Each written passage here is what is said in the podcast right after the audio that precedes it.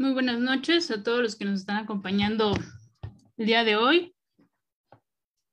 Vamos a dar inicio a, nuestro, a la continuación de nuestro foro de eh, orientación vocacional, un espacio con profesionales.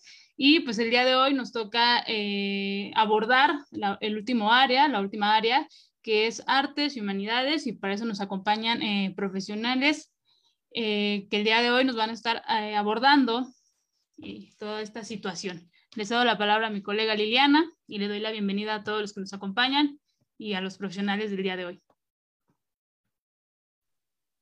Bueno, pues muy buenas noches a todos los que nos, han acompañado también durante estos eh, sábados y este sábado que pues es el último de, de, orientación vocacional. Les hacemos también la invitación a las personas que nos están sintonizando o acompañando a través de Facebook que a través de los comentarios nos hagan saber sus dudas, eh, alguna opinión que tengan en relación a las profesiones, algo que quieran saber en torno a, las personas que nos acompañan el día de hoy. Para eso está el espacio. Este espacio es para ustedes para poder resolver aquellas dudas o incertidumbres que surgen en relación a la elección vocacional. Y bueno, como cada sábado, el día de hoy no es la excepción. Estamos acompañadas ahora sí que de puras mujeres, mujeres eh, exitosas, mujeres eh, bastante apasionadas por lo que hacen. Y de mano, pues muchísimas gracias por haber aceptado la invitación. Gracias por su tiempo y acompañarnos el día de hoy. Y bueno, como mi eh, colega lo comentaba, el día de hoy nos vamos a enfocar a las profesiones, a las licenciaturas del área de humanidades. A comenzar con nuestro foro. Les doy la más cordial vida, tanto de esta como también en el Facebook. Muchísimas gracias comenzamos. Les voy a pedir que por favor se presenten su nombre, qué carrera eh, estudiaron, qué carrera ejercen y por qué elegir esta carrera o cómo fue este proceso de elección vocacional. Entonces, bienvenida María, gracias por estar aquí y te escuchamos, por favor.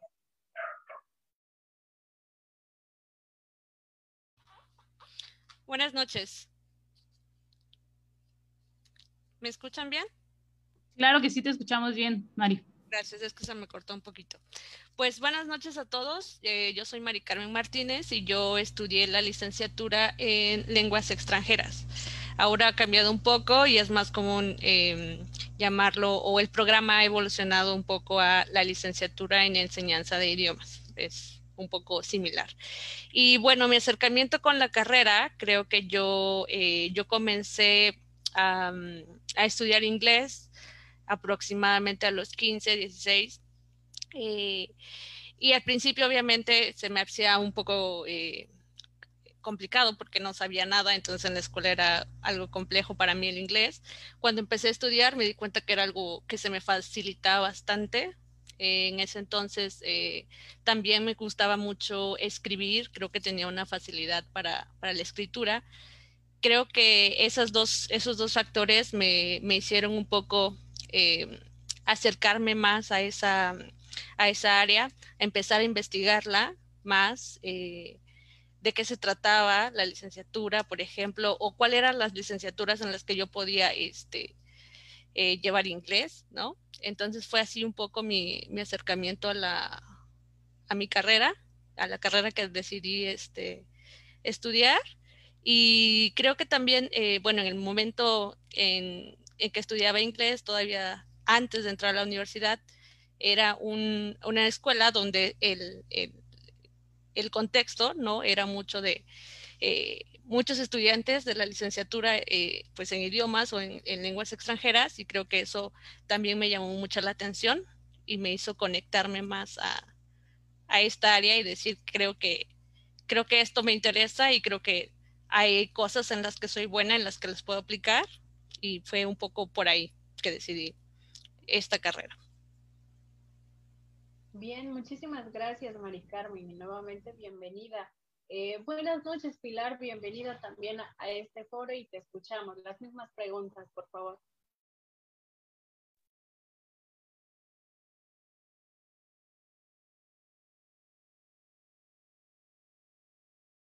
Ah, no, bueno, yo no te escucho. Sí, no te escuchamos, este, Pilar.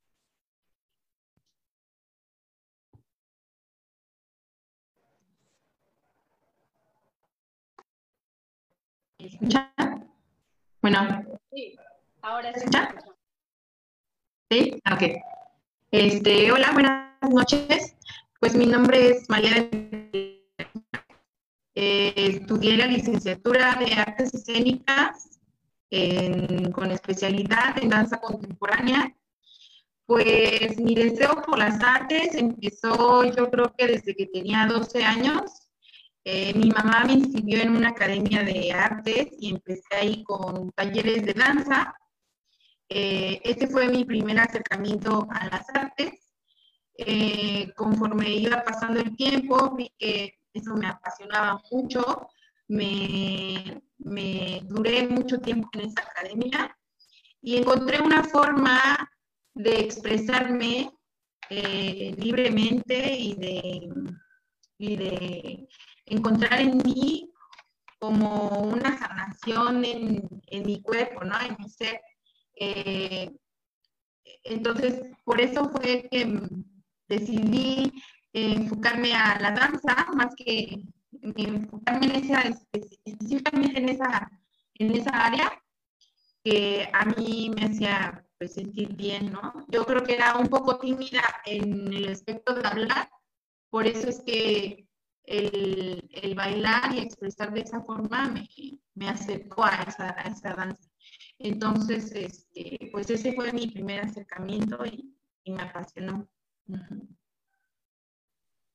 Bien, muchísimas gracias. Sí, bienvenida, gracias por estar aquí y te escuchamos. Las mismas preguntas, por favor. Hola, ¿qué tal? Eh, mi nombre es Ilem, eh, yo estudié la licenciatura de teatro, bueno, de artes escénicas con específico en teatro.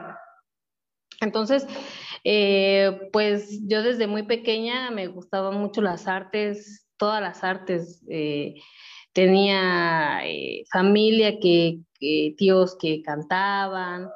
Sin embargo, este, mm, nunca fui a ningún taller, entonces fue bien chistoso porque, pues, yo sentía esa necesidad y, no podía, ¿no? A lo mejor por los tiempos de, mis padres, no sé, pero eh, ya a edad un poco más adulta, eh, pues, pues tomé la decisión de investigar, de buscar y mi primer acercamiento fue este, en una escuela, pero después... Eh, eh, me dijeron, me informaron de otra escuela donde tenían este teatro. Entonces yo vi el plan de estudios y me pareció muy, muy, muy padre porque decía, no, pues todo esto me gusta, ¿no? Me gusta eh, todas las materias que vienen, me emocioné mucho y eh, yo tenía materias en común con, compartí este, materias en común con otras este, disciplinas como fue danza contemporánea, danza folclórica, y, eso me fue nutriendo más a mí y creo que es importante, este, pues siempre aprender de los demás y no rendirse, ¿no? A lo mejor muchos piensan que desde pequeño eh, ya se trae y, a veces, eh, pues en mi caso no sucedió así. O sea, yo no sabía hasta que llegué a explorar, llegué a investigar y me di cuenta que realmente eso era lo que yo quería y, pues sí, los invito a que busquen, a que investiguen y el plan de estudios pues de las escuelas también nos pueden solicitar, los pueden buscar y así fue como yo me, yo me, me metí a las artes y pues logré hacer mi licenciatura. Bien, muchísimas gracias. Maestra Maidelin, bienvenida, buenas noches y las mismas preguntas, por favor, le escuchamos. Hola, ¿qué tal? Buenas noches a todos. Eh, para mí es un placer estar aquí esta noche con ustedes. Pues mi nombre es Maideli Carrasco Sánchez. Soy licenciada en, educación especial en el área de auditiva y de lenguaje. Eh, ¿Por qué elegí esta carrera? Es una pregunta muy interesante, ¿verdad? Porque es una carrera muy humana, eh, trabajas con los niños, con personas con discapacidad, eh, también es una parte que eh, ya lo traía yo creo que en mí, ¿no? Una vez eh, les cuento rápido una historia.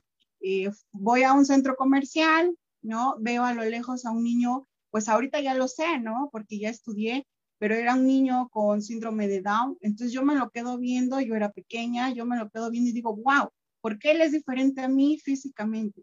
¿No? Entonces yo no me atreví a preguntarle a mis papás, ¿no? Por el hecho de que, ¿qué tenía ese niño o por qué se veía diferente a mí? Pero conforme fueron pasando los años, a mí me fue interesando también eh, viene la historia desde que eh, tengo dos hermanas, entonces nosotros jugábamos a ser maestras, ¿no? Tú me enseñas, yo te enseño y así. Entonces, desde chiquita, pues yo quise ser, eh, ser, ser docente y pues ahorita pues lo he logrado y, de verdad que también me ha llenado como persona, ¿no? es una satisfacción muy grande como persona ver los logros de los niños, ver los logros de las personas en los diferentes ámbitos que se desarrollan. Entonces, esa fue una de las principales eh, eh, cuestiones, ¿no? En la que pues yo pude eh, estar estudiando esta carrera, que para mí pues es una maravilla. Bien, muchísimas gracias. Buenas noches y bienvenida, Cristina. Te escuchamos, por favor, las mismas preguntas.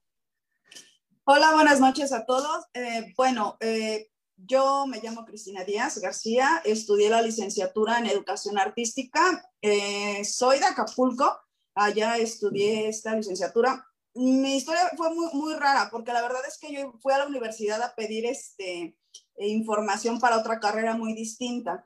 Por lo regular, muchas veces nos basamos en lo que nos va a retribuir más adelante en mi caso, yo iba a hacer eso. Eh, fui a la universidad y pedí información sobre la licenciatura de Comercio y Negocios Internacionales, algo que realmente no me apasionaba.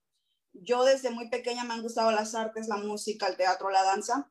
Cuando voy a la universidad, eh, vi los panfletos ¿no? que de, de todas las licenciaturas que había en esa universidad cuando veo la educación artística, yo no sabía que existía una, una escuela o una universidad eh, que, en la que podía estudiar artes. Entonces fue que pedí la información y bueno, yo llegando a casa, siempre les, les cuento esto a mis alumnos, yo llegando acá, porque luego me preguntan, ¿no? Eh, mis alumnos, ¿pero por qué estudia eso? ¿O por qué? ¿O cómo se estudia? O yo qué sé, ¿no? ¿O qué enseña? Entonces yo llegando a mi casa le digo a mi mamá, yo con, el, con la vergüenza porque mi mamá pensaba que yo iba a estudiar comercio y negocios o derecho. Entonces ya voy yo y le digo, no, pues mamá, ¿sabes qué? Entré a la escuela, aquí a la escuela, ya me inscribí todo, pero estoy, voy a estudiar artes. La verdad es que mi madre al principio como que lo tomó de, ay, ¿qué fuiste a hacer, hija? ¿No? Así de que, ¿por qué? Creo que muchas veces es subestimada esta cuestión de las artes por a lo mejor que, de que no se tiene tanta retribución eh, o simplemente, o mucho, mucha gente lo toma de una forma o lo dice de forma despectiva, ¿no? Es un hobby, pero realmente es algo muy complejo. Entonces, cuando yo voy con mi mamá, bueno, le digo a mi mamá como que no muy bien aceptó el asunto, eh, sin embargo me apoyó y dijo, ok, bueno, a ver qué sale, ¿no? Eh, me empecé a involucrar muchísimo en esta cuestión de las artes, en la pintura, en la danza, en el teatro. yo estuve en teatro anteriormente desde bachillerato este, y la danza igual me llamaba la atención, pero, pero en este proceso de la universidad para mí fue como que algo sumamente eh, importante, algo que me alimentó muchísimo y sobre todo lo tomé en forma terapéutica. Aparte de que me apasionaban las artes, lo tomé como algo que me ayudó muchísimo a salir de muchas cuestiones emocionales que yo venía como que acarreando en el proceso de mi vida. Entonces fue algo de lo que me sostuve y en lo personal, eh, aunque mm, no, mucha gente piensa que no, que no, uno no gana mucho dinero, yo qué sé, la verdad es que no me arrepiento de haber tomado la decisión de estudiar eh, lo que me apasiona, más de lo que podría yo trabajar y a lo mejor me pudiera, pudiera ganar buen sueldo y todo, ¿no? Pero no sería feliz. Creo que la pasión siempre ha ganado en mi vida y, creo que seguirá ganando pues eh, el área de las artes. Bien, muchísimas gracias, Cristina. Y como bien lo comentaba cada una, pues puede que a lo mejor el gusto nació desde la infancia, en la adolescencia, en el bachillerato, a lo mejor con algunas materias que vamos llevando, pues nos va rectificando lo que queremos, ¿no? pero pues también están estas partes o estos tabús sociales, como decía, ¿no? Que, que creo que no solo es en arte, sino como lo hemos hablado cada sábado, es en la mayor, mayor parte de las carreras donde hay esos comentarios de te vas a morir de hambre. Ya hay mucho de eso, como ¿por qué lo vas a estudiar, no? Y que también pues va acompañado de muchos, eh, a lo mejor tabús familiares en donde, ay, ¿por qué vas a estudiar eso, no? Eso no es una carrera, eh, o esa carrera es para hombres, ¿no? O esa carrera es para mujeres, ¿por qué lo estudias, no? Eh, y que también pues, como bien lo comentaba la maestra Cristina, pues a veces va acompañado de, es que no va a haber una muy buena remuneración económica, ¿no? Entonces, por eso también guiamos nuestra elección de carrera y que a veces también por no ser como esta ovejita negra de la familia, de no estudiar lo que estudió la mayor parte de la familia o por no estudiar algo que esté bien visto, pues entonces entramos como en este dilema, ¿no? De qué hago, qué estudio, estar en la carrera correcta, eh, será esto eh, lo que yo me veo haciendo por el resto de mi vida o ejerciendo. Entonces, pues precisamente también para esto son estos foros, ¿no? Para ir eh, quitando estos tabús, para ir quitando estas incertidumbres, para ir conociendo un poquito más desde la experiencia de, que, de cada una y que ahorita por lo que escucho, pues me doy cuenta de esa pasión de lo que hacen, ¿no? En su forma de hablar de, de la carrera que eligieron, de la profesión que ejercen y que como bien cada una lo mencionaba, pues se dieron cuenta y reafirmaron muchas de sus habilidades, muchas de sus virtudes y que también pues reconocieron, ¿no? A lo mejor vengo al inicio con una idea y durante la de la carrera pues me doy dando cuenta que a lo mejor no era por ahí, ¿no? Pero sí es sobre la misma línea, pero a lo mejor en otra rama o en otra área, ¿no?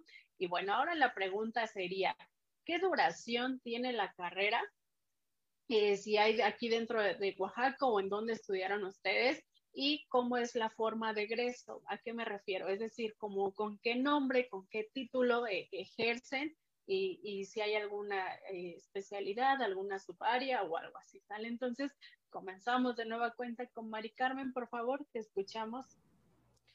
Sí, bueno, como les comentaba, en mi caso, que ya eh, acabé hace algunos años, eh, era la licenciatura en lenguas extranjeras, la estudié en la, Facultad de Idiomas de la UAPJO.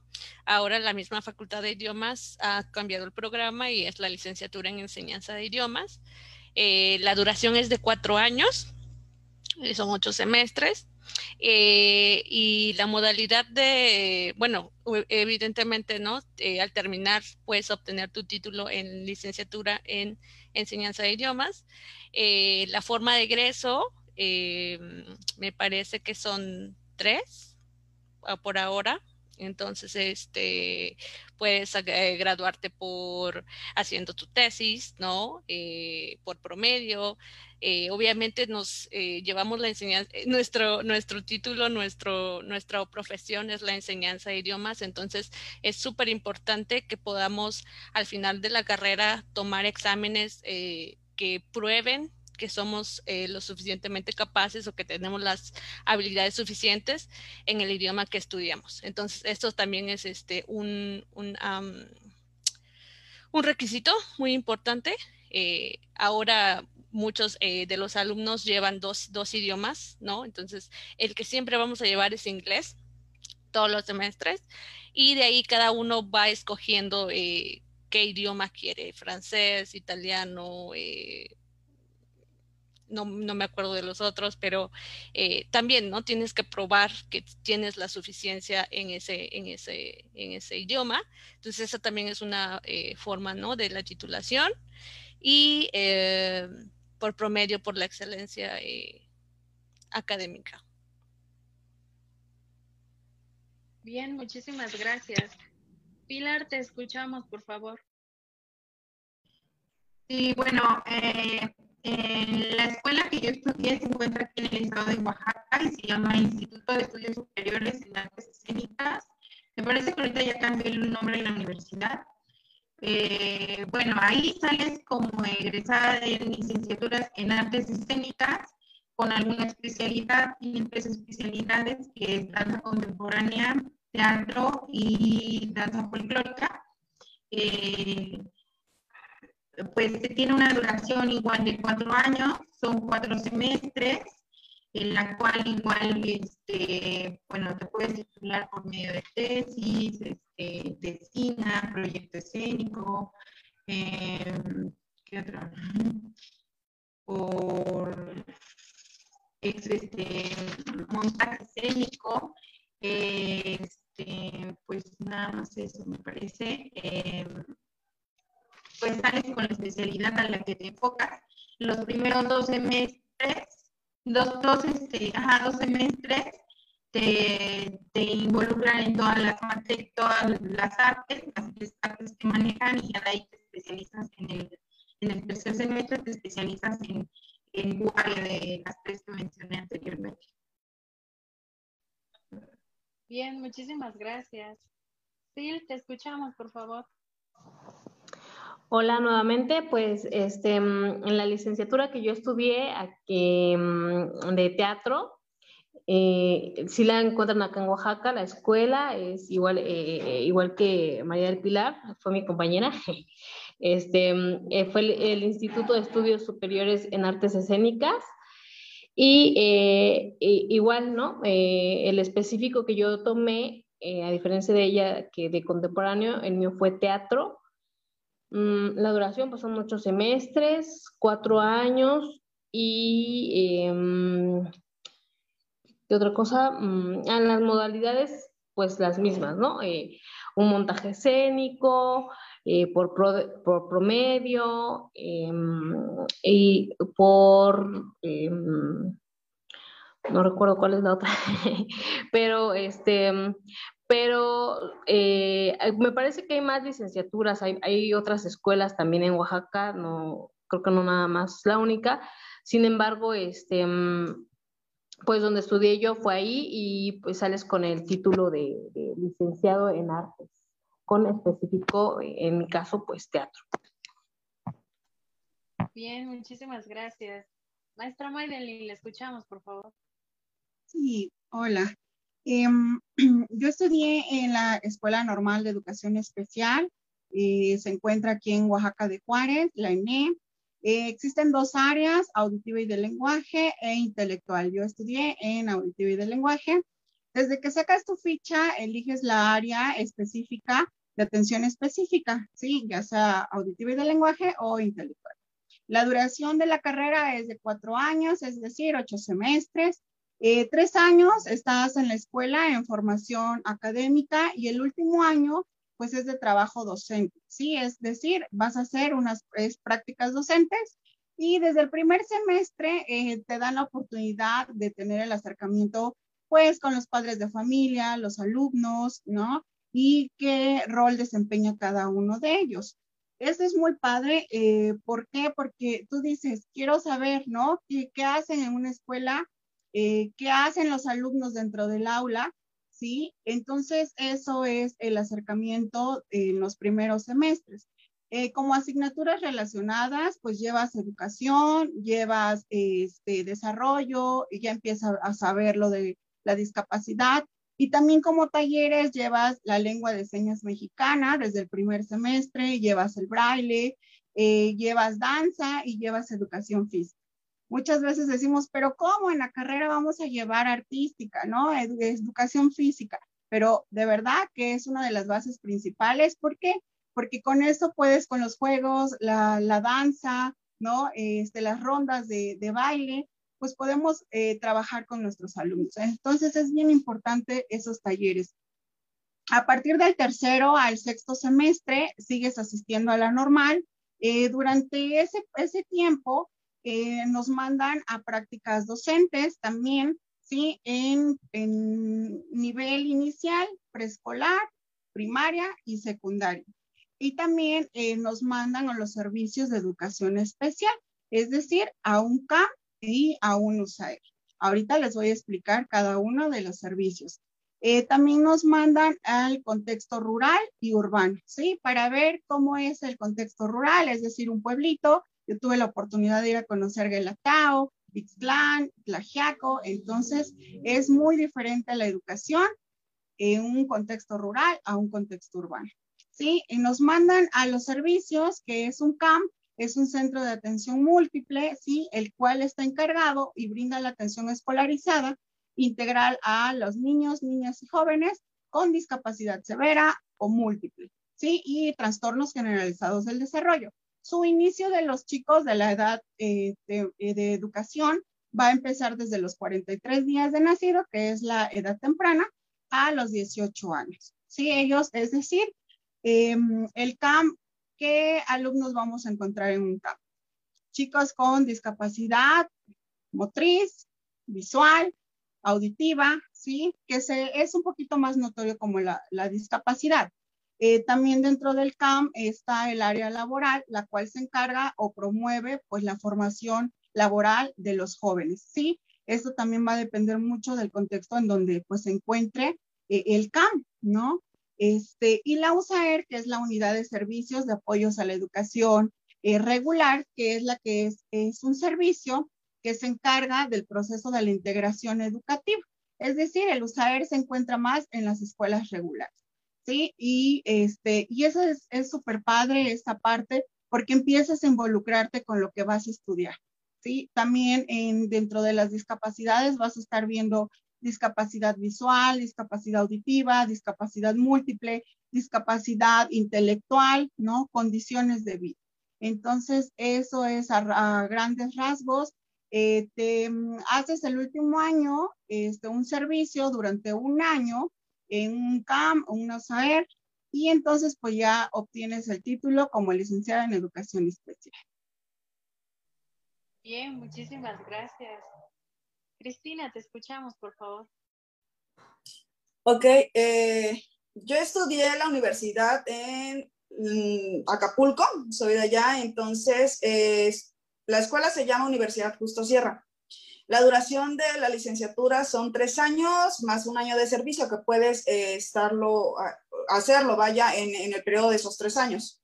El, la licenciatura, o bueno, el, título que te dan es licenciada en educación artística.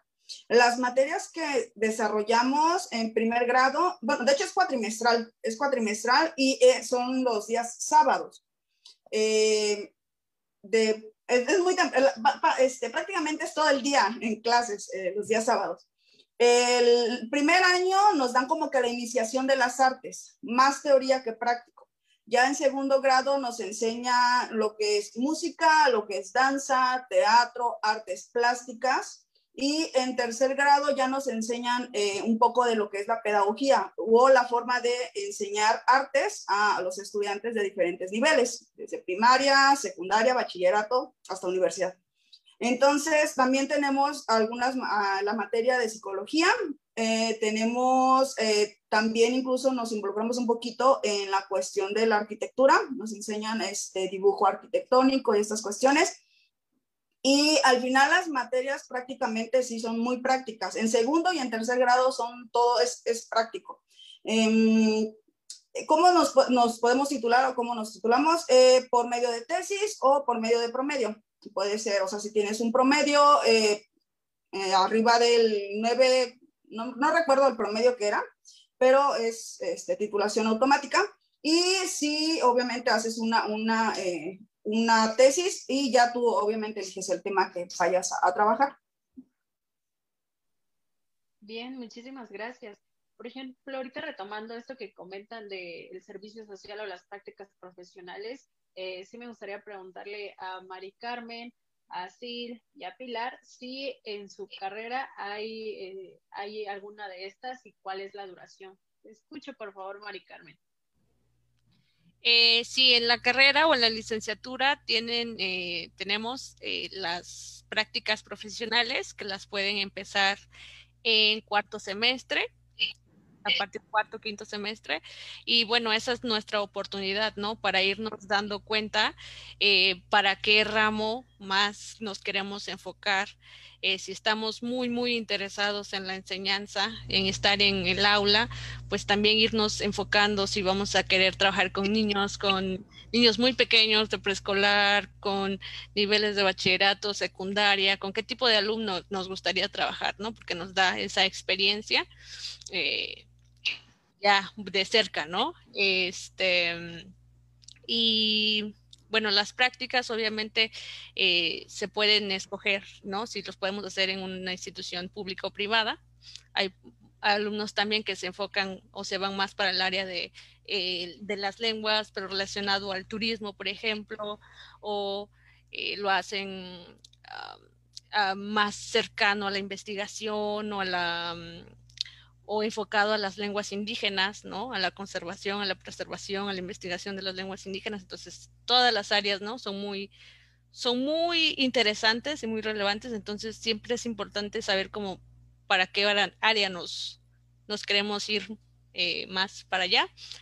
Y también, también tenemos que cumplir con, con, servicio social. Ya el servicio social sí lo tenemos que hacer en, este, en instituciones eh, públicas e igualmente creo que también tienen como esa, esa facilidad, ¿no? De, de, ir buscando las, las instituciones en las que pueden prestar su servicio y que obviamente se enfoca, que te puede ayudar más, ¿no? A acercarte al campo laboral. En específico, no, no podría decirles el, el eh, cuánto duran en este momento, pero sí eh, es una buena cantidad de, de tiempo, tanto el servicio, que es más largo, y las prácticas profesionales. Bien, muchísimas gracias. Te escuchamos, Pilar, por favor. En la licenciatura que yo tomé, desde, sí realizamos, primero es la práctica, la práctica docente, que va en unión a una materia específicamente con ese, con ese nombre, y pues esa la realizamos, no recuerdo si el séptimo o en octavo semestre, que ya son los últimos. Este, todo lo desarrollamos a partir de un diseño curricular, ¿no? Eh, ahí el maestro pues, nos va orientando y tenemos que hacer como la realización de un taller, de un taller de danza, de teatro o de alguna especialidad, ¿no? Después, cuando terminamos, pues la práctica docente, ya casi el último año y terminando la carrera, realizamos nuestro servicio social que consta de 480 horas, prácticamente son alrededor de seis meses, y eh, el servicio social creo que en esta carrera me parece que es más como eh, hay un campo eh, laboral más amplio porque ahí te involucran en el sector público, privado, asociaciones civiles, no hay este, pues ninguna restricción en ese aspecto, ¿no? Entonces está como más amplio donde tú puedas realizar pues tu servicio social y las prácticas también, ¿no? Este, pues la mayoría de los servicios sociales se realizan haciendo talleres, o haciendo creación de un montaje escénico con alguna asociación civil, eh, pero todo es a partir de las artes. Bien, muchísimas gracias. Sil, no sé si sea la misma forma o hay alguna diferencia que quieras agregar, por favor. Sí, pues de hecho sí, como, como lo decía este, la licenciada Pilar, este, de hecho, eh, si llevamos como tal una materia y, y, pues sí nos preparan, ahora sí que la universidad nos dio herramientas, el profesor nos, nos, daba herramientas para que hiciéramos todo un currículum, ¿no? Para eh, realizar nuestras prácticas. Hay la libertad de que las puedas realizar en donde tú quieras, eh, con la disciplina que tú quieras, no hay una restricción de que, que tú eres de teatro, a fuerzas tienes que hacer algo de teatro, o si eres de danza, solo de danza, ya que como, como bien lo decía también Pilar, eh, llevamos un tronco común en los primeros semestres. Entonces, este, mm, había esa, ahí esa libertad, no sé todavía, ya egresamos desde hace un tiempo, pero había esa modalidad de que podías eh, ser multidisciplinario o interdisciplinario, cualquiera de las dos, y ya el servicio social eh, igual, ¿no? Eh, pasa lo mismo que puede ser en el sector público, privado, con asociaciones civiles, y al final sí había que entregar un producto artístico como tal. tenía que ser una muestra, eh, igual son una serie de pasos y, es un procedimiento, no es, este, eh, como a lo mejor otros servicios que nada más cumples las horas y ya, sino realmente sí tienes que ir haciendo tu trabajo por tiempos y, con especificaciones. Y sí debe de haber un producto eh, ya como profesionista de qué hiciste y, cómo le hiciste con, ese grupo. O sea, que trabajes con niños, con ancianos, con jóvenes, em, en algún municipio, ¿no? Había muchos de, de, la escuela que trabajaron en sus municipios de donde eran mis compañeros o también en otros pueblos, ¿no? Yo, por ejemplo, lo hice en mi colonia. Entonces, era una de las, eh, de las formas de cómo contribuir también, o lo que se buscaba en ese entonces era contribuir con la comunidad más próxima que tú tuvieras.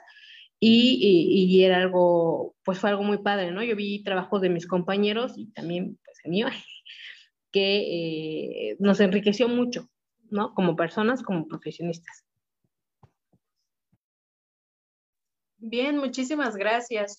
Y bueno, no sé si me pudieran comentar ahora en base a su experiencia. Sabemos que pues aunque estudiemos la misma licenciatura, pues para cada quien debe representar algo diferente, ¿no? Para que cada uno de nosotros pues puede que tengamos algunas fortalezas, algunas situaciones que nos cuesten trabajo, pero por ejemplo, de manera general, desde lo que ustedes vivieron, desde este panorama de toda la licenciatura, ¿Pudieran decir ustedes que su carrera, su profesión eh, es difícil? Es decir, eh, es tediosa, eh, hay muchas, este, nos enfrentamos a muchos retos. ¿Qué nos pudieran compartir, por favor? Te escucho, Mari Carmen.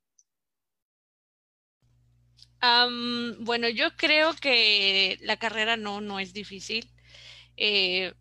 creo, o bueno, desde mi experiencia, ¿no?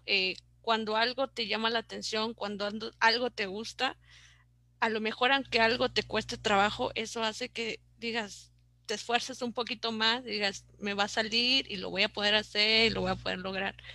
Creo que mm, eh, de, forma general no es una, una carrera que sea muy complicada. Creo que en un sentido, como la docencia, es un trabajo muy, muy arduo, muy constante, muy demandante. Entonces, eso claro que lo empiezas a notar, ¿no? Desde la, desde la, desde la carrera, cuando ya estás con tus clases y estás empezando con tus prácticas y empiezas a notar que tú eres el maestro ya, ¿no? Eres el maestro practicante, pero eres el maestro. Entonces tienes la responsabilidad de planear tu clase, llegar temprano, y todo lo que tiene que ser el maestro, ahora lo tienes que hacer tú. Y aparte, eh, ¿no? Llevar tu rol de estudiante en la escuela y también, pues, cumplir, ¿no? Con todas tus actividades. Entonces, en ese sentido, creo que es eh, más, eh, más ¿cómo se podría decir? Más cercano a la constancia, ¿no? A la dedicación y, a eso que te gusta hacer. Creo que todos, este, todos cuando nos gusta algo y nos llama la atención, a veces llegamos a tener malos días, ¿no? En los que a lo mejor planeamos que íbamos a hacer esto, esto, esto en la clase y nada de eso salió, ¿no? Y es como, ay, Dios mío, este, terrible, ¿no? Pero ahora sí dices, no, pues mañana voy a intentarlo otra vez y voy a comenzar de nuevo y voy a ver en qué en qué me equivoqué o qué puedo hacer mejor y al otro día vuelves a tus prácticas, a tu grupo y a lo que sea y lo vuelves a hacer. Entonces creo que va un poco relacionado con eso, con el, con el trabajo que empiezas a ver que requiere eh, ser maestro, el trabajo de clase dentro del aula y el que lleva eh, extra. Bien, muchísimas gracias. Pilar, te escuchamos, por favor. Eh, bueno, em, yo no, igual durante la carrera creo que no tuve como ninguna complicación. Cuando empecé con las prácticas y el servicio, sí me costó un poco de trabajo entender, digamos, que mí yo era la maestra, ¿no? que yo tenía que tener un orden en mi clase y planearla. Eh, me costó un poco de trabajo y siempre, por eso nunca quise ser docente, pero creo que esta carrera es, es muy abierta a todo, ¿no? Eh, yo desde un principio quería enfocarme solamente a bailar y ser bailarina y dedicarme a eso, ¿no? Pero con el tiempo te vas enfrentando a diversas situaciones Y una dificultad que yo encontré durante mis servicios sociales, que las artes solo la ven como un relleno, ¿no? No lo ven como una materia más, sino ah, ya terminaron, o sea, por ejemplo, yo hice mi servicio social en una, en una escuela privada y era así como no tomarle en cuenta al, taller, este, como ya terminaron las clases, pues ahora les toca el taller, ¿no? Es bien complicado que tomen las artes escénicas o las artes en generales eh, como una materia más, ¿no? Porque pues eso les ayuda mucho a los niños este, en una educación integral, ¿no? Eh, esa fue mi, mi, mi, dificultad que yo empecé a encontrar sobre, sobre la gente que me empecé a rodear y por eso decidí después sí ser docente eh, decidí enseñar y pues enfrentarme a niños, pues sí me costó un poco de trabajo, ¿no? Porque pues las artes son un poco más libres, más, este, más juegos, más ejercicios, más actividades y también que el niño entienda que, que, el arte es, no es como nada más te viene a dejar tu mamá clases de ballet, ¿no? Sino que el niño tiene que entender que también a partir de eso va a poder desarrollar y, y unas cosas que he hecho yo es hacerle entender al niño que ha desarrollado muchas cosas en el taller, ¿no? No nada más simplemente es venir y hacer el ejercicio. Siempre le recalco y les digo, muy bien, hoy lo hiciste mejor que ayer, ¿no? O cosas así, para que el niño vaya un poco entendiendo esta situación de las artes, ¿no? Y pues ese fue como mi único dificultad, que hasta hoy en día creo que existe eso, ¿no? que no toman como en serio las artes, no, no toman como una profesionalización en eso. Bien, muchísimas gracias. Sil, te escuchamos, por favor. Em, pues yo considero que en la universidad yo tuve algunos, algunas dificultades, sobre todo eh, cuando estaba eh, en tronco común porque yo de danza pues no sabía nada, ¿no? Entonces me fue muy difícil, eh, yo no tenía eh, la condición física de un bailarín, eh, no tenía las herramientas, no sabía yo nada de artes porque como les dije en un inicio yo pues nunca tomé un taller de niña, ¿no? Nunca tuve esa oportunidad. Entonces, cuando me enfrento de adulto, me enfrenté a muchas cosas, muchos retos, como decía, me parece Mari Carmen, este, eh, te enfrentas a muchas cosas y te enfrentas a ti mismo. Entonces, te convences también a ti mismo de que esto es en serio, como decía Pilar, no es un juego, no es un hobby, no es las manualidades, como ya después eh, a nivel profesional, ¿no? Este, ¿Qué manualidad vamos a hacer? No, ¿no? Entonces, no, eh, son disciplinas, todas las artes son disciplinas y requieren de constancia, requieren de esfuerzo. Y en la universidad yo, yo la disfruté mucho, disfruté mucho a las personas con las que convivía, a los maestros, a mis compañeros. Sin embargo, sí tuve esas dificultades este, de enfrentarme a mí misma, a, a, romper esos tabús de, no, pues tú no sabes bailar, ¿no? Por ejemplo, yo en la secundaria tuve una, una maestra que me, quería mucho, pero sí me dijo, no, tú no, no sabes bailar. Entonces, desde ahí quedó ese trauma y cuando me enfrento realmente a esto, me costó trabajo romper esas barreras. Entonces, ahora que yo estoy eh, dando clases, que yo doy clases, eh, te enfrentas primero a que los papás, eh, los directivos piensan que ah, artes, entonces usted pone la coreografía, usted lleva a cabo el taller de fotografía, usted monta las obras de teatro. hubo una ocasión que me tocó hacer las obras de teatro de todos los grados, ¿no? Entonces, escribir tantas obras de teatro en tan poco tiempo fue, fue difícil. Entonces, son retos a los que te vas enfrentando, como decía Pilar, y, sobre todo el, reto mayor es eh, romper con eso de que el arte es un pasatiempo. Yo todo el tiempo les digo a mis alumnos, hasta los chiquititos, porque doy a primaria y doy a secundaria, les digo, este, hay que ser constantes, eh, tú puedes, em, mira, si practicas, nada más es esto lo que tienes que hacer, esto te tienes que aprender. Entonces, es motivarlos, es, eh, eh, es apoyarlos y es seguirte preparando tú también, porque mm, a veces digo yo, ay, ¿qué curso puedo tomar? ¿A dónde puedo ir? Porque sales de la universidad y, y, a veces dices, híjole, creo que me falta más, me falta más, me falta más. Entonces, sí son retos, sí, sí, sí son retos que tienes que, a los que te tienes que enfrentar, no es como ya estudié artes, ya lo sé todo, no, porque los niños, y más los niños de ahora, creo, son, ¿y ahora qué más, maestra? ¿Y ahora qué más? ¿Y mañana qué vamos a hacer? Y entonces a veces ah, ¿de dónde saco más ideas, más ideas, más ideas, más dinámicas? ¿Cómo lo hago más divertido, pero que también aprendan? Entonces, a eso es a lo que pues nos enfrentamos. Bien, muchísimas gracias. Maestra May, la escuchamos, por favor. Sí, gracias. Em, no considero que sea difícil la carrera, ¿sí? Siempre y cuando ames lo que, lo que haces, ¿sí?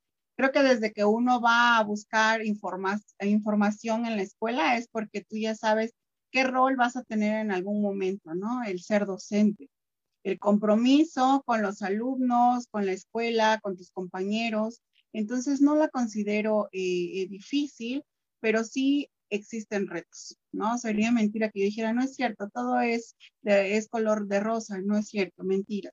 Em, uno de los principales retos es buscar las estrategias para el mismo proceso de enseñanza, ¿no? Y de aprendizaje-enseñanza. ¿Por qué? Porque tengo que tomar de todo tengo que tomar música, tengo que tomar, bueno, juegos, eh, eh, actividades vivenciales, ¿no? De todo. Eh, otro de los retos creo que es creer en ti misma, ¿sí? Si no lo haces, es imposible el hecho de trabajar. El ser también, te va a tocar ser todóloga, ¿sí? El hecho de que vas a hacer de todo. ¿Por qué? Porque va a haber eh, escuelas que no hay maestra de zumba y tú tienes que ser la maestra de zumba. No hay maestra de yoga, tienes que ser la de yoga. No hay intendente, tienes que ser el intendente. Entonces, eso también es otro reto, ¿no? Es mentira que tú digas, ay, voy a llegar con mis, uñas bien largas y mis zapatillas y bla, bla, bla. No. ¿Por qué? Porque tú también tienes que involucrarte en las actividades de tus alumnos. Eh, eso es algo bien importante. La expectativa y la realidad en tus planeaciones tú puedes planear un super wow, no, y voy a, no, voy a dar un tema super wow, pero ese día tu alumno llegó enfermo, llegó sin ganas, no quiere trabajar. Entonces tienes que buscar que tus planeaciones pues sean flexibles, ¿no? Entonces, para trabajar con tu alumno. También otra cosa de los retos que te, que te vas a enfrentar es eh, la falta de material o de recursos en las escuelas, ¿no? Entonces tienes que idear, ¿no? Si no hay aros, pues bueno, pongo cuerdas o pongo agujetas, ¿no? Entonces buscar esas estrategias, pues para hacer tus clases. Y también yo creo que la empatía, la empatía para trabajar en equipo, porque si bien pues en una escuela hay un equipo multidisciplinario, entonces tienes que lidiar con todos. Eso es eh, en grandes rasgos. Bien, muchísimas gracias. Cristina, te escuchamos, por favor. Ok, em, la verdad es que no sé si como que definirlo como, como complicado o no complicado. En el proyecto, en el, perdón, proceso de, de del estudio, yo descubrí cosas nuevas eh, eh, en cuestión de las artes. Yo, por ejemplo, no sabía pintar. Me gustaba a lo mejor dibujar algo y ya, pero, pero no era como algo que me apasionara, como a lo mejor la música o la danza. Entonces, cuando llego a la escuela, pues sí nos enseñan, eh, como que se enfocaron un poquito más en las artes plásticas. Y yo no sé cómo le hice, yo le digo, les cuento a mis alumnos que me tuve que meter a grupos de Facebook, eh, tengo muchos este, amigos que, que, dibujan y ellos me empezaron a dar como tips y empecé como que a, a, tomarlo, ¿no? Hasta que pues se dio, ¿no? Eh, de, de, una u otra forma. la escuela yo la... Mm, la disfruté mucho el proceso porque ya sentía que estaba como que aprendiendo las artes de una forma un poco más profunda, aunque no hubiera tanto tiempo. Entonces, eh, yo ahí fue como que descubrí más sobre todo mi pasión y empecé a buscar por, por mi lado también, ¿no? Otras cuestiones. Eh, si bien la licenciada Mari Carmen, creo que ella fue la que comentó algo sobre, sobre eso, ¿no? Que a lo mejor si no te gusta algo es obvio que te va, te va a costar mucho trabajo, pero si te gusta y encuentras una dificultad, lo vas a, a realizar, vas a buscar la forma de, de llevarlo a cabo. Yo odiaba la, la materia de, de, dibujo constructivo, la verdad, y mi maestra era muy, muy estricta, era buena onda, pero muy estricta. Sin embargo, tenía que hacerlo y tenía que desarrollarlo aprendí mucho de ella, la verdad, y este, y, pero no me costó mucho trabajo. Ahora, a la hora de, de, de, llevar a cabo ya, o sea, ya como profesora, vaya, como docente, eh, la verdad es que en donde yo estoy es prácticamente la primera escuela en donde doy clases ya como e, en un salón. Entonces, ahí sí fue como que me, me topé con pared eh, porque mis alumnos, pues muchos tienen como que una actitud distinta, eh, hay de todo, ¿no? En, cada grupo. Entonces, sí es como que llegar y te pones nervioso y, a veces no, como que no encajas muy bien y tienes que buscarlo. Es un, una labor muy, muy este, complicada a la hora de, por ejemplo, hacer que tus planeaciones, eso es donde yo me doy más de topes, ¿no? Con las planeaciones y todas estas cuestiones este, administrativas. Pero la verdad es que cuando ya le agarras el hilo, eh, como que te, te gusta, te agrada y sobre todo porque ves que los alumnos están aprendiendo. Cuando un alumno te dice, profesora, mire lo que hice, mire, estoy practicando el dibujo porque pues, su clase me gustó, yo qué sé, es como que algo que te, que te llena muchísimo el corazón y te dices, wow, entonces sí vale la pena, vale la pena. O que los papás te digan, no, pues es que a mi hijo le gusta su clase, ah, ok, qué, qué padre, ¿no? El, el asunto es que al final de cuentas, esa pasión que tú tienes, la quieres como que darla a, los alumnos y, es difícil. Yo estuve, el primer año en donde estoy ahorita trabajando, estuve en primaria.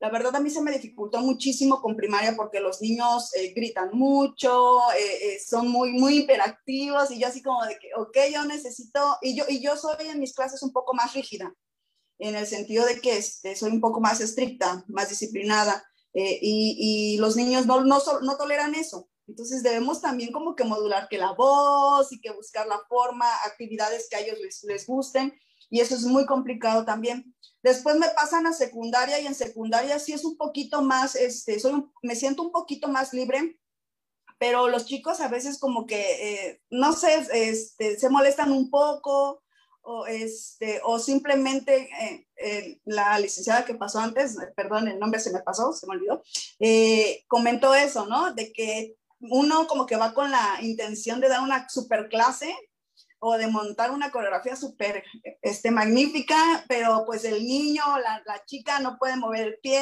o, no, no tiene coordinación. Y entonces tus expectativas como que mm, bajan, ¿no? Y, y, pero la verdad es que cuando lo intentan ellos o mejoran en algo, eso como que retribuye muchísimo, muchísimo en esta cuestión. Y ahorita ya también doy clases en bachillerato. Y en bachillerato es más sencillo. Pues son jóvenes, a lo mejor este, ponen atención, a lo mejor eh, no, y hay como que ahí andan, ¿no? Se están esforzando.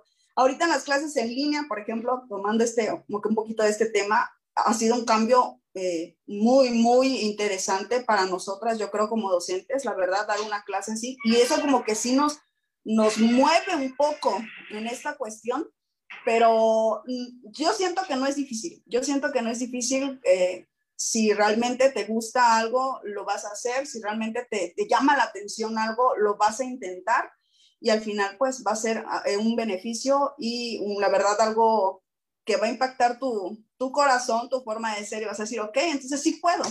Y pues, ¿qué les puedo decir? La verdad es la mejor carrera que, que pude haber tomado, es la carrera que de mis sueños, vaya, y pues nada, solo eso.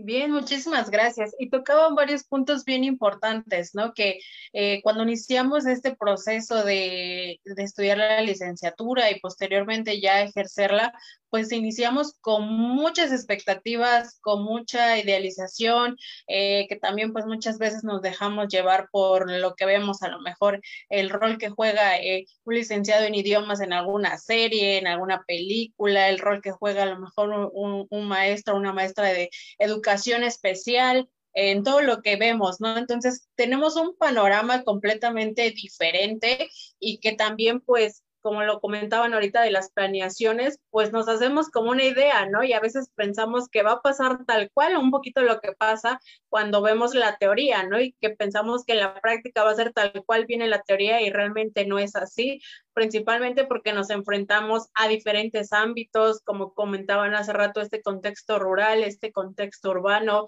este contexto con niños, este contexto con adolescentes y que es un panorama completamente diferente. Y entonces todo esto nos hace darnos cuenta de que hay cosas que no están en nuestras manos, que hay muchas cosas de las que dependemos también en el momento de ejercer nuestra profesión y no por eso significa que si tuvimos como eh, algo que nos falló o que no se dio como lo esperábamos, pues no significa que no seamos buenos en lo que hacemos, ¿no? No significa que que tengamos como esta idea de no, es que ya esto no era lo mío y yo sabía que no iba a poder, o a veces en la carrera, ¿no? Que tenemos alguna materia que se nos dificulta y empezamos como a dudar de decir, ¿y si era esto lo que tenía que estudiar? ¿Y si seré bueno? ¿Y si voy a terminar? Entonces viene como ese bombardeo también, ¿no? Y que como bien comentaba la maestra May, es bien importante trabajar la confianza en uno mismo, ¿no? La confianza en que lo que estamos haciendo, la confianza en nuestras capacidades, como se los comentaba hace rato, pues tanto tenemos habilidades y virtudes como también cometemos errores, ¿no? Porque pues nadie es perfecto y realmente pues también de estos errores aprendemos, ¿no? Como decían, a lo mejor si en algún momento mi planeación no funcionó como esperaba, pues ahora sé qué ajustes hacerle, ¿no? Que cómo se trabaja con cada grupo, porque como bien lo mencionaba la maestra Cristina, pues son completamente diferentes, ¿no? Son personalidades distintas y no por eso significa que yo no sea buena en lo que estoy haciendo, ¿no? Entonces, también mencionaban esta parte de la pasión por lo, lo que nos interesa, lo que nos gusta, porque eso hace que sea más llevadera eh, este proceso, ¿no? De la carrera, por ejemplo, a que estemos motivados, a que nos esforcemos, que haya ese compromiso y dedicación en lo que hacemos, ¿no? Entonces, eh, muchísimas gracias por todo esto que, nos compartían y quisiera, eh, pues ya como para ir cerrando, que nos pudieran comentar qué consejo, qué tip, qué sugerencia le darían a alguien que quiere estudiar idiomas, alguien que quiere estudiar artes, alguien que quiere estudiar educación especial. ¿Qué les dirían ustedes? Te escuchamos, Mari Carmen, por favor. Bueno, pues yo les diría principalmente que la carrera es muy bonita. El proceso de formación en la universidad es, es precioso, es una formación integral extraordinaria, ¿no? No nada más, como mencionaban ahorita, no nada más, em, no nada más aprendemos, no sé, estrategias, métodos, cosas, ¿no? Sino que ah, para hacernos buenos profesionales, buenos maestros, tenemos que aprender muchas más cosas, ¿no? Eh, como decía también la maestra May, la confianza, un montón de cosas sobre uno mismo, ¿no? Entonces, eh, yo les aconsejaría principalmente, ¿no? Buscar, buscar las opciones que tienen cerca, eh, buscar las universidades en las que se, se ofrecen estos, este, este, este programa o estas carreras que puedan ir, este, relacionadas, ¿no? A, bueno, a la enseñanza de idiomas, eh, que, que investiguen también, eh, que vean los mapas eh, curriculares, ¿no? Las materias que van a llevar, que vean si eso les, les llama la atención, les interesa, este, porque creo que es muy importante, ¿no? Saber, saber cómo a qué nos vamos a, a, a, a enfrentar para, para poder así, ¿no? También trabajar también en nuestras fortalezas y en nuestras debilidades, porque siempre, siempre vamos a encontrar algo que nos cueste un poquito más y eso no significa, ¿no? Que ya, bye, eso ya no lo quiero, ¿no? Este, entonces eso, acercarse, creo que este foro también es muy, es una prueba, ¿no? De lo, de lo útil que puede ser el acercarse a una persona en la que, a la cual eh, es cercana o tiene esa, esa licenciatura, ¿no? Porque te puede ayudar a ir conociendo mucho más o mucho más de cerca tanto la experiencia en la universidad como ya eh, en el campo laboral. Y creo que finalmente la licenciatura en idiomas es, ahí voy de nuevo, pero es preciosa, em, te da muchas oportunidades de crecimiento, eh, no solamente en la enseñanza, en la investigación, no solamente en las lenguas como el inglés, el francés, el italiano. En Oaxaca tenemos tantas lenguas que podemos eh, estudiar y preservar y hacer un gran trabajo con todas las lenguas y las comunidades. Entonces, creo que eso es lo principal, ¿no? Acercarse, eh, investigar y disfrutar, disfrutar porque el trabajo que, que hacemos tiene un gran impacto. Trabajamos con personas, entonces eso es lo más bonito siempre, ¿no? Tus alumnos o eh, como decía la maestra antes, creo, el impacto que haces en tu, en tu comunidad es, es, es grandioso. Bien, muchísimas gracias. Maestra May, por favor, algún consejo o que le quisiera decir a alguien que quiere estudiar educación especial, por favor. Sí, claro. Pues creo que cada quien va a defender su, su carrera, ¿verdad? Su licenciatura. Yo también eh, pues es una carrera que te llena como persona, ¿no? Al ver los logros de tus alumnos, tú dices, wow, ¿no? Eh, también creo que es importante que sigan su corazón, que sigan esta parte de adentro, ¿no? Porque también eh, uno de los factores importantes es la familia. A veces también la familia te dicen, pero ¿cómo vas a estudiar eso? ¿No? En mi caso fue, está bien, ¿no? Respeto lo que tú quieras estudiar, pero eh, hay familias que también dicen, no, pero no, ¿cómo ahí? ¿No? Entonces, también eso es algo importante, seguir lo que uno siente, eh, algo que les apasione también, ¿no? Y también que te ayude esta carrera a crecer como persona. Si bien en la, en la normal te dan las herramientas suficientes, ¿sí? Pero también depende de uno ir buscando talleres, eh, pues el acercamiento con demás especialistas, ir investigando, pero maestra, ¿cómo le puedo hacer aquí? No, tampoco no, no lo sabemos todos, entonces necesitamos eh, buscar más estrategias. Y también es algo bien importante que necesitan pensar que es algo que es para toda su vida. Entonces es algo bien importante eso, ¿no? De que se van a dedicar a ser maestros, hacer cualquier licenciatura que tomen, ingeniería, que es para toda su vida. No nada más es para dos años ni un año, es para toda su vida. Entonces, eh, también, pues, una de las habilidades que, que, tenemos que tener, creo que es el servicio, el servir a los demás, ¿no? Eh, apoyar a los demás, pues ser serviciales, el trabajo en equipo, la capacidad también de motivación hacia las demás personas, llamemos alumnos, padres de familia, maestros, eh, entre la misma, eh, entre los mismos compañeros. También es mucha paciencia, tolerancia, ¿no?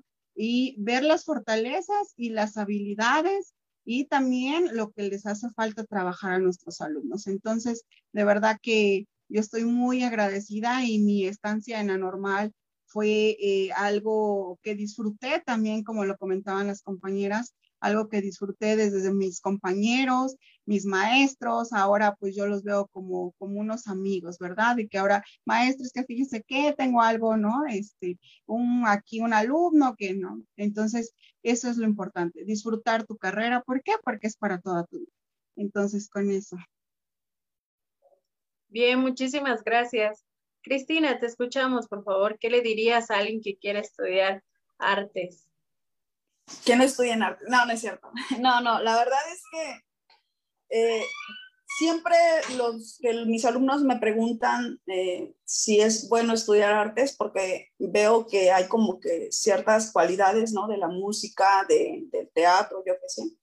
Siempre les digo que sí, que lo hagan simple y sencillamente porque es algo que te mueve, algo que te está ahí eh, metido en tu cabeza y metido en tu corazón. Si hay algo, una chispa de pasión que te está induciendo a hacerlo, hazlo. Eh, incluso yo, yo también luego les digo, puedes estudiar artes como una licenciatura o también dedicarte o estudiar ciertas, cierta área, ¿no? A lo mejor de música en una escuela este, y estudiar otra licenciatura, pero no lo dejes. Entonces, eh, si tu principal eh, motivación es dar clases o, mostrar las artes, adelante, hazlo. La verdad es que es algo que, te llena muchísimo. yo siempre he tenido esta cuestión en la mente de que las artes pueden cambiar al mundo de una u otra forma para bien. Y por eso mismo es que esta motivación de dar las clases me ha crecido mucho más. Entonces, yo siempre he recomendado eso, ¿ok? Si tú crees o tú vas a elegir tu, tu este, licenciatura, tu carrera, por la cuestión económica, no hay ningún problema, está bien, pero si hay algo que te está llamando, no sé, cocinar, cantar o cualquier otra cuestión, hazlo también, no lo dejes. ¿Por qué? Porque al final sí te arrepientes de una u otra forma estar en un sitio en donde no perteneces. Entonces yo siempre les diré, adelante. Es mucho trabajo, ¿sí? Es mucho esfuerzo, es mucha dedicación. Este, muchas veces este, ya también nosotros crecemos, ¿no? Y que ya, ya no podemos hacer un paso de baile porque pues ya estamos envejeciendo y ah, pero tenemos, tenemos que hacerlo, tenemos que motivar a los chicos y, este, y, es un trabajo de casi toda la semana, o sea, casi todo el tiempo estar de, de, esta forma. La verdad es que sí lo recomiendo y creo que eh, aquella persona que tome esta licenciatura o tome una licenciatura relacionada con las artes, no se va a arrepentir. Yo creo que no, es una de las cosas que, que más te llenan este, eh, emocionalmente y no creo que haya un arrepentimiento de aquella persona que, que lo quiera tomar. La verdad es que siempre va a ser algo que te va a llenar y pues vale muchísimo, muchísimo la pena. Bien, muchísimas gracias. Pilar, ¿algo que le quieras decir a alguien que quiera estudiar la licenciatura en danza? ¿Algún consejo, recomendación, por favor?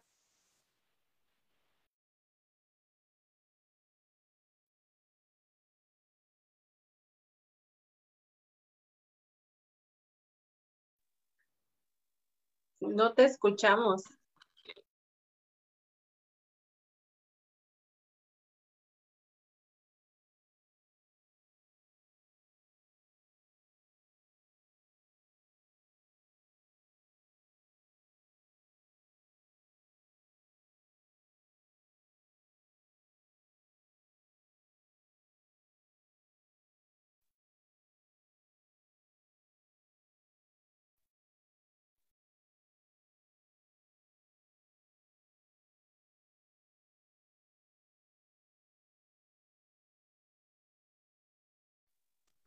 No, no escuchamos.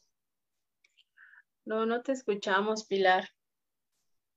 En, en lo que puede ella eh, conectar con, con, el audio, a mí se me viene una pregunta, ¿no? Muy interesante como toda esta cuestión de la docencia, porque creo que todas nuestras eh, profesionales que nos acompañan se dedican como a esta cuestión y ahorita eh, reflexionando un poco, ¿no? Lo que comentaban todas, que obviamente coincido con ustedes que es un, una labor de de todos los días, ¿no? Porque no solo es ir a dar clases, sino hay una cuestión de planeación y una cuestión de evaluación, ¿no? Donde obviamente es todo un proceso de... Y ahorita que también mencionaban en, en las personas que se dedican a, a, a, la cuestión de artes, que hay una cuestión de desvalorización, ¿no? Entonces a mí se me viene la pregunta de por qué este papel de como profesor, ¿no? Que anteriormente estaba visto como el, el sabio, ¿no? O, el, o la imagen de sabiduría en una en una cuestión anterior, porque hoy en día se ha ido eh, desvirtuando y se ha ido eh, pues bajando el valor o disminuyendo este rol o este papel de, del docente. No sé si alguien me pueda contestar con esta pregunta, porque ahorita también con esta cuestión de comentaban de las artes, que no se les da la importancia a las artes, y muchas veces esa cuestión de no darle importancia a las artes viene de los padres, ¿no? De que a lo mejor el, el maestro pide un material ay, pues es artes, hijo, ¿no? Este, no es como necesario llevarlo, ¿no? Ay, la maestra de inglés que ahora te pidió imprimir la copia de los verbos, ¿no? Entonces, a ustedes eh, como docentes o como figuras que se están eh, desenvolviendo en aulas y que están en este campo, obviamente, ¿a qué le atribuyen que el papel del docente se, se esté desvalorizando hoy en día?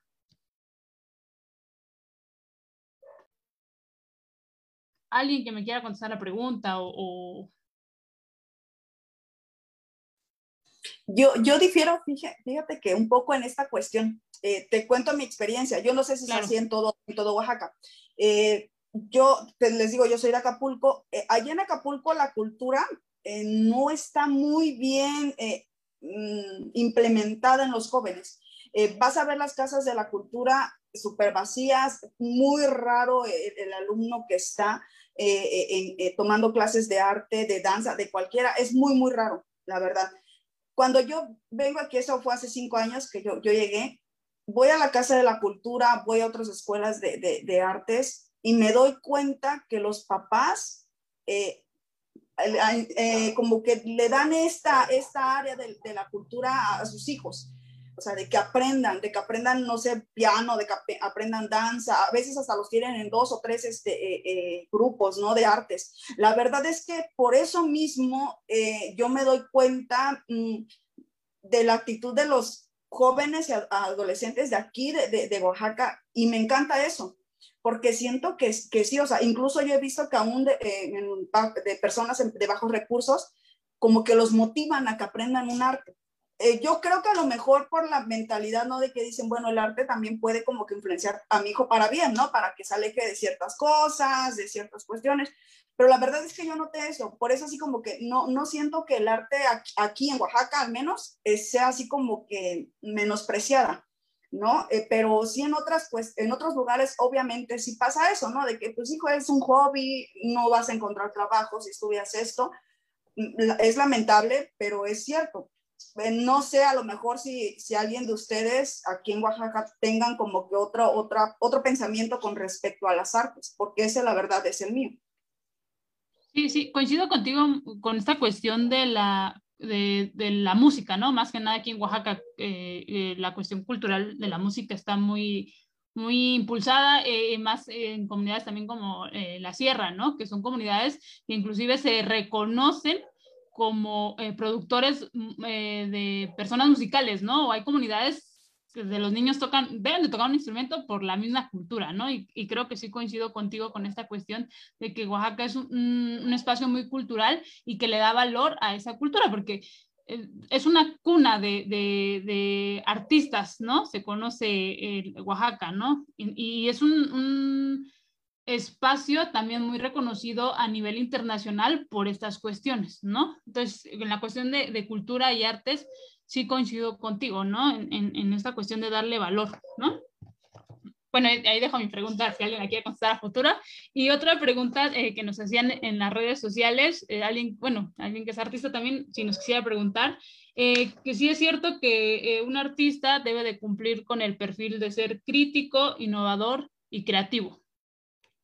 ¿Qué tan cierto es esta cuestión y estos estereotipos o estigmas que a veces se tienen con, con estos eh, artistas, ¿no? Y, en Oaxaca pues teníamos al maestro Francisco Toledo, ¿no?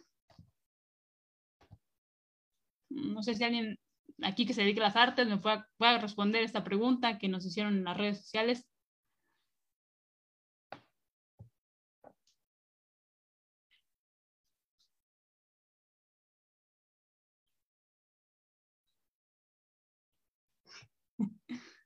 ¿Puedo responder de nuevo? Por favor, Cristina. Perdónenme. Este, bueno, que si debemos ser críticos, innovadores y creativos, sí. Sí, para eso este, estudiamos esto. Si le vamos a dedicar nuestra vida a ser artistas, eh, obviamente, una, debemos este, eh, ser también muy observadores y ser muy como, eh, yo le decía a mis alumnos que debemos ser un tanto imparciales. tuvimos les cuento esta, cuestión. Tuvimos un tema sobre eh, las cualidades de la música, eh, o bueno, las cosas positivas de, una buena pieza musical, ¿no? Entonces, eh, yo les decía a ellos, existe música mala y, buena, entonces vimos ciertos puntos de, que deberíamos como que checar para que una se conozca una buena pieza musical entre el ritmo, la melodía todas estas cuestiones, ¿no? La lírica y todo eso. Entonces muchas veces somos imparciales nosotros, ¿no? Como, como eh, artistas y nosotros decimos lo que hacemos es correcto, está bien, está bien. No checamos estos puntos que debemos criticarnos, autocriticarnos.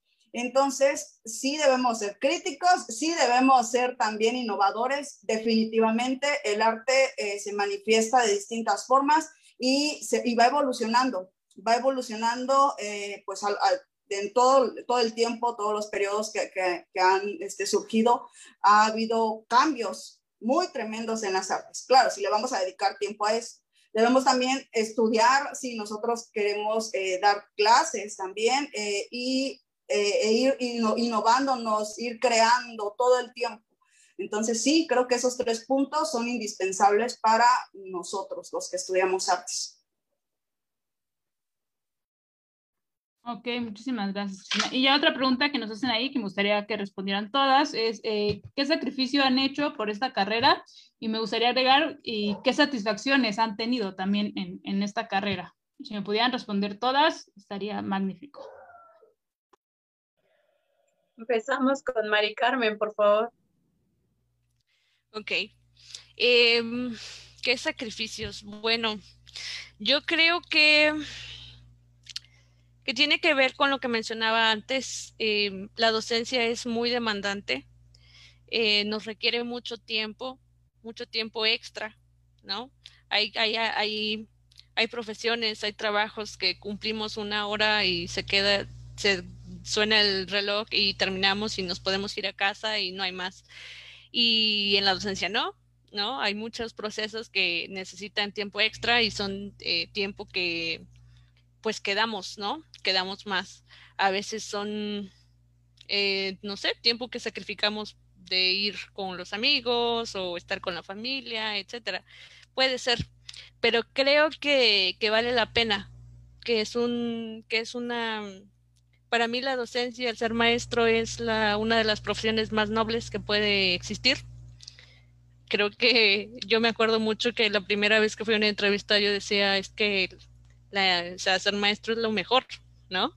Este, no había empezado todavía y no había tenido esta práctica eh, en el mundo real, ¿no? De la docencia, pero creo que seis, casi siete años después de, de estar trabajando ya, mantengo, mantengo mi opinión que es la mejor, la mejor carrera y porque sí puede ser que eh, el tiempo, la cantidad de trabajo es, llega a ser muy pesado a veces, pero creo que nada, eh, todo vale la pena cuando ves a tus alumnos haciendo un, este, avanzando. ¿no? Cuando los ves que están los chiquitos teniendo, eh, se están divirtiendo en la clase, que sabes que, sabes, saben que va a llegar la clase de inglés y ya están eh, felices, ¿no? De que viene la clase de inglés. los, los más grandes, cuando los ves que dicen, ah, ya le entendí, ya pude. O los ves que van eh, logrando ciertas cosas, ciertos este, metas, ¿no? Y que a lo mejor lo que les has enseñado ha contribuido en una, en una parte a que ellos eh, pues logren sus metas, lo que quieren hacer en la vida. Creo que eso es el mejor, lo mejor, lo mejor de la profesión y lo que hace que todo lo demás eh, valga la pena hacerlo. Bien, muchísimas gracias. Maestra May, la escuchamos, por favor. Sí, em, ¿qué sacrificios? Creo que si bien lo menciona la licenciada Mari Carmen, es el tiempo, ¿verdad? Porque no podemos llegar así con, ay, hoy soñé que te enseñaba yo las formas y eso. No. ¿Por qué? Porque necesitas planeación, necesitas tiempo para eh, hacer tus actividades, ¿sí? Entonces eso eh, implica sábado, domingo, y lunes ya vuelves a trabajar otra vez. Esa es uno de los sacrificios y también yo creo que a veces eh, por el mismo contexto en que se encuentra la escuela, eh, tienes que poner de tu bolsillo también, ¿no? No siempre es, ay, que lo ponga la directora, sino también tú de tu bolsillo para sacar copias, el material, eh, lo que se necesite para tu clase. Y creo que una de las satisfacciones más grandes es, es el hecho de, del que tus alumnos te quieran. ¿Sí? Porque no es tu familia, ¿no? No es alguien, ni tu papá, ni tu mamá, es alguien externo a Entonces creo que el hecho de que te quieran, el hecho que, que seas una emoción de, ah, ya va a llegar mi maestra, ¿no? El hecho de que te estén esperando en el aula, eh, también de que cumplan con su material, también el apoyo de los papás, ¿no? Cuando tú puedes, o los papás se acercan y te dicen, ¿sabe qué maestra está pasando esto con, con Juanito, ¿no? Entonces, siempre es, eh, es una satisfacción más, sobre todo personal, yo creo, ¿no? Y también que las maestras digan, ay, qué miedo, ya voy a entrar a, la escuela, no, no, no, sino que vean el centro de trabajo como algo que digan, wow, ¿no? A nosotros nos ha pasado, nosotros hemos tenido practicantes de diferentes universidades en la escuela y es bien increíble ver cómo llegan y cómo se van, ¿no? Entonces, es una lloradera total el día que se van todos, ¿no? Empiezan a llorar y no se quieren ir y no se quieren despedir.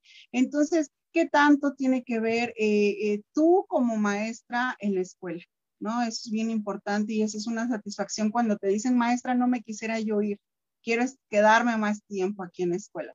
Entonces, eso es desde mi experiencia y también eh, el hecho de que cuando es el día del maestro también te lleven tu regalita, ¿no? Esa es otra parte. Y, y esas son, son varias satisfacciones, sobre todo personales, personales. Muchísimas gracias, maestra May. Cristina, te escuchamos, por favor. Ok, eh, sacrificios. Justo eso es, es, lo que estaba pensando, lo que dijo este, eh, la licenciada Mari Carmen sobre lo del tiempo. Sí, la verdad es que ser docente tiene un, eh, es dedicar todo el tiempo, casi, ¿no? Desde que terminas las clases, que tienes que revisar este, trabajos, que tienes que ver lo de la lista, que se, se, te olvidó que rellenar bitácora, que se te olvidó esto, que tienes que hacer las planeaciones para el siguiente eh, trimestre, el siguiente semestre, o yo qué sé. La verdad es que sí se dedica muchísimo tiempo a la, a la docencia, pero hay más eh, cuestiones eh, que, te, que te hacen sentir satisfecho. Eh, cuando, sobre todo por esta cuestión, ¿no? De que te estás dándole al alumno alguna base que le va a ayudar más adelante, ¿no? Ya sea que para la elección de su carrera o para, para su cuestión de sus emociones y todo esto. La verdad es que sí, ese es, yo creo que es el único sacrificio eh, del que más nos podemos quejar los docentes, eh, incluyendo las artes, todo esto, de, de, que a veces no tienes como que el tiempo para ti, ¿no? Eh, hay momentos para, para esto. Y, pero sí hay más, como les decía, hay más cosas satis, satisfactorias que al final pues nos hacen seguir en este caso, pues sí, ¿no? Que los alumnos te quieran, que los alumnos te digan, miren, Miss, aprendí esto nuevo, miren, Miss, este, saqué esta canción por, porque ya les enseñaste los acordes, miren, Miss, estoy aprendiéndome esta coreografía, o sea, e, eso, eso, la verdad es que te hace sentir satisfecho y, y, al final del día, al del día dices, ok, aprendieron algo nuevo y van a seguir aprendiendo y, y vale la pena, la verdad vale la pena, este, pese al sacrificio que, que nosotros podamos dar.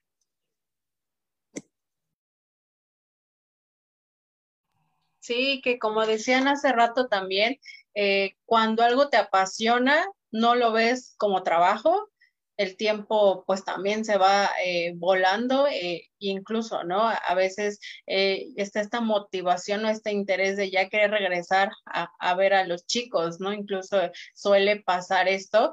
y ahorita, ¿no? En esta situación de, de la enseñanza online, pues también se genera ese sentimiento, ¿no? Que a veces a lo mejor sí hay uno que otro alumnito que, que sí como ese, ese dolor de cabeza, pero que incluso te das cuenta que hasta extrañas eso, ¿no? Eh, eh, esta parte de, compartir, de, de verlos presencialmente, porque pues al final creo que más que este vínculo maestro-alumno, pues también se hace ese vínculo personal, ¿no? Eh, en donde tanto uno aprende de ellos como ellos de nosotros. Eh, entonces es algo muy recíproco y es bien padre esa emocionalidad que se genera, ¿no? Eh, como les decía, yo puede que a lo mejor a veces tengamos un mal día, llegamos al aula y al verlos, esa emoción con la que te reciben, pues te cambia todo el panorama, ¿no? Te cambia también esta emocionalidad y pues te hace pues seguir preparándote día a día, como lo comentaban hace rato, pues eh, en esas características que mencionaban que tenía que tener alguien de artes, creo que más que alguien de artes, todas las profesiones. Todas las licenciaturas necesitan esta entrega, este pensamiento crítico, esta capacidad también de estar innovando, de estarse actualizando, de estar eh, teniendo más conocimiento, porque como lo decía hace rato la, una de las licenciadas, eh, sí aprendemos cosas en la carrera, pero no lo aprendemos todo. Además que también pues eh, la época va cambiando, eh, las necesidades van cambiando y es por eso que se necesita pues una actualización, ¿no? Que tomemos cursos, talleres, eh, que nos informemos, que seamos autodidactas, que busquemos por nosotros, por nuestra propia cuenta los recursos, ¿no? Entonces, sí es importante pues no, eh, no quedarnos nada más como que es en artes, ¿no? Sino que es en todas. Y creo que al igual que, que en todas las profesiones es importante esta parte humana. ¿Por qué? Porque trabajamos con personas y por ende necesitamos también esta empatía, esta capacidad de, de respetar también al otro, ¿no? Porque muchas veces no, no se da esta parte y pues en bastantes eh, profesiones, en bastantes trabajos, pues nos enfrentamos también con personas que nos hacen mala cara, ¿no? Que regularmente pues son personas que, que no, no aman lo que hacen o que no querían ni siquiera pues eh, ese trabajo, ¿no? Pero bueno, eso ya es otro asunto, pero sí es importante eh, contemplar esto, ¿no? Que, que, que todas las carreras pues son muy enriquecedoras en el ámbito personal y en el ámbito profesional. Es cuestión de perspectiva nada más, pero pues no sé si hay alguna otra pregunta, comentario. Voy a atreverme a leer los comentarios que nos comparten aquí en, en Facebook, este, ya para ir cerrando el, último foro. Y este, Gracie Paola nos comparte que, eh, bueno, etiqueta a la maestra Maidelin, que es maestra Milen 1, Yanei Celis dice un saludo para la maestra Maidelin, una gran maestra. Ana Santiago nos pone la maestra Mari es la mejor y un corazón. Y eh, Rox Miau Arellanes dice muchas felicidades maestra Maidelin. Bien, pues pues ya para ir cerrando esto, sí me gustaría que por favor cada una nos comentaran eh, en qué ejercen actualmente, cómo las podemos encontrar en las redes, cuáles son sus servicios que ofrecen, que ofertan, para que las personas que nos acompañan pues puedan saber eh, en qué momento recurrir a ustedes. Entonces le escuchamos, por favor, maestra Maricarmen. Bueno, pues yo trabajo como maestra de inglés y francés eh, trabajo en, una, en un colegio eh, en primaria y secundaria. También trabajo en la Facultad de Idiomas, en el Centro de Idiomas, que pertenece a la universidad. Y también tengo la fortuna de trabajar en el programa de la licenciatura en la Facultad de Idiomas. Entonces, este, si están interesados, si les llama la atención este, la licenciatura en enseñanza de, idiomas, pues pueden seguir las páginas de la Facultad de Idiomas. Eh, también los cursos del Centro de Idiomas, que son muy buenos y hay para, hay para todos. Este, y bueno, eh, en Facebook yo estoy como Maricano Martínez. Si también alguien quisiera contactarme para revisar, para si tuvieran otra, algunas otras preguntas sobre, no sé, la carrera o algo, este, pues podrían contactarme sin ningún problema. Muchas gracias a todas. Eh, fue una plática muy bonita y muy motivadora también. Muchísimas gracias y nuevamente, pues gracias por, sus valiosas aportaciones, por este espacio. Le escuchamos también ahora, por favor, maestra Maidelin, ¿cómo la podemos encontrar? Sí, gracias. Eh, bueno, actualmente yo estoy trabajando en el Centro de Apoyo para la Integración del Niño Down AC, es una asociación civil. Capindo, sí, está, eh, se encuentra en la calle de Netzahuaycoyot, en la colonia Reforma. Eh, también nosotros trabajamos pues con niños con síndrome de Down y discapacidad intelectual de otra causa. también si están interesados o quieren confirmar a lo que se van a dedicar y en este caso escogen educación especial. Eh, yo los invitaría, eh, ahorita pues por lo de la pandemia estamos trabajando en la modalidad de, de línea, este, de manera personalizada, pero un día a la semana, que es el día miércoles, nosotros tenemos una reunión virtual general donde pues entran todos los chicos, entonces yo los invitaría, eh, me pueden contactar al 951-289-1015 y nos ponemos de acuerdo para que ustedes puedan ingresar y puedan conocer qué es lo que hacemos. Ese día nosotros tenemos talleres, tenemos yoga, zumba, eh, lectura, eh, etcétera. Entonces, yo los puedo invitar ese día y para que ustedes reafirmen esa, ese amor hacia la, la docencia. Y de verdad, muchísimas gracias, psicóloga Lili, y psicóloga Irlanda, por la invitación. Ha sido un placer eh, contarles un poco de la experiencia, ¿verdad? Porque si, si les cuento, híjole, creo que nos llevaríamos mucho tiempo. Pero de verdad, eh, les deseo todo el éxito a los chicos que nos estén viendo y, y quieran estudiar la licenciatura. También la normal cuenta con una página en Facebook que es la INE, Escuela Normal de Educación Especial, y así los pueden buscar y buscar pues más, un poquito más de información sobre la carrera. Gracias. Sí, yo para reafirmar desde esa experiencia personal, pues también los invito a acercarse a la asociación. La verdad que no se van a arrepentir, es una experiencia bastante enriquecedora y, y, como dice, ¿no? Eh, al final uno se enamora de lo que vive, de lo que de lo que aprende también mucho de estos chicos. La verdad que es una experiencia bastante bonita. Entonces, ojalá que, que ya cuando sea presencial igual tengan la oportunidad de visitar las instalaciones. Van a ver que una vez entrando no van a querer salir. Y pues bueno, muchísimas gracias también por su tiempo y por su espacio. Te escuchamos, Cristina, por favor. Ok, eh, bueno, me pueden encontrar en redes, eh, en Facebook como Cristina Díaz. Eh, ahorita estoy trabajando en un colegio también en Reforma. estoy en el área de secundaria y bachillerato. Estoy dando clases de diseño gráfico, de dibujo, de artes escénicas.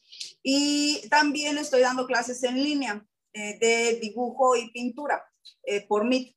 Eh, estas clases pues son de lunes a jueves, de 4 a 5 para adultos y de 5 a 6 para, este, para niños. ¿Ok? Y bueno, em, ¿cómo me pueden contactar? También por, por WhatsApp, eh, es el 951-287-4456. También si tienen alguna duda, si quieren preguntar algo sobre este, mi licenciatura, eh, yo con mucho gusto les respondo y agradezco muchísimo por la invitación que me hicieron. Muchas gracias. Pues muchísimas gracias a ustedes. Eh, las maestras este, Pilar y Silem tuvieron alguna dificultad. Ellas este, las pueden encontrar en Facebook como Danza y Arte Luna. Son, un colectivo igual que se dedican a impartir talleres eh, de artes de distintas ramas, obviamente de acuerdo a su especialidad.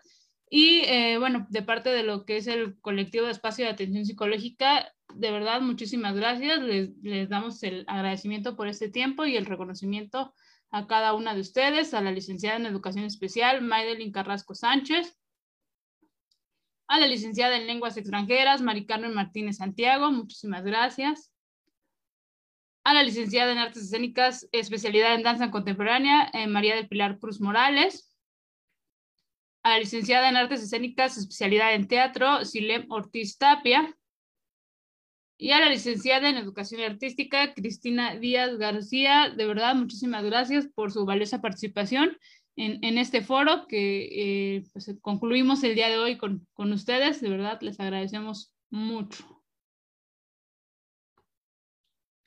De, la, de nuestra parte, pues sería todo. No sé si quieres agregar algo más, colega. Ah, pues nada más como ese comercial de, de, que si están en este proceso de elección vocacional y no saben hacia dónde ir, pues para eso están eh, estos espacios, para eso también les ofrecemos nuestro servicio de orientación vocacional. Pueden eh, contactarnos, eh, acudir con nosotras para poder hacer más llevadero este proceso, para poder ser esa guía o esa orientación. Y Estamos para servirles. Muchísimas gracias a todos los que nos acompañaron durante estos cuatro sábados. Esperamos eh, que hayan sido de su agrado. Esperamos que hayamos resolvido muchas de sus dudas en compañía de cada uno de los profesionales que nos acompañaron. Y pues también estén al pendiente porque tenemos bastantes actividades para el siguiente mes que viene para que no nos abandonen y nos puedan acompañar. Y pues por nuestra parte sería todo. Muchísimas gracias y nos vemos para la próxima. Bonita noche para todos y gracias por acompañarnos. Gracias.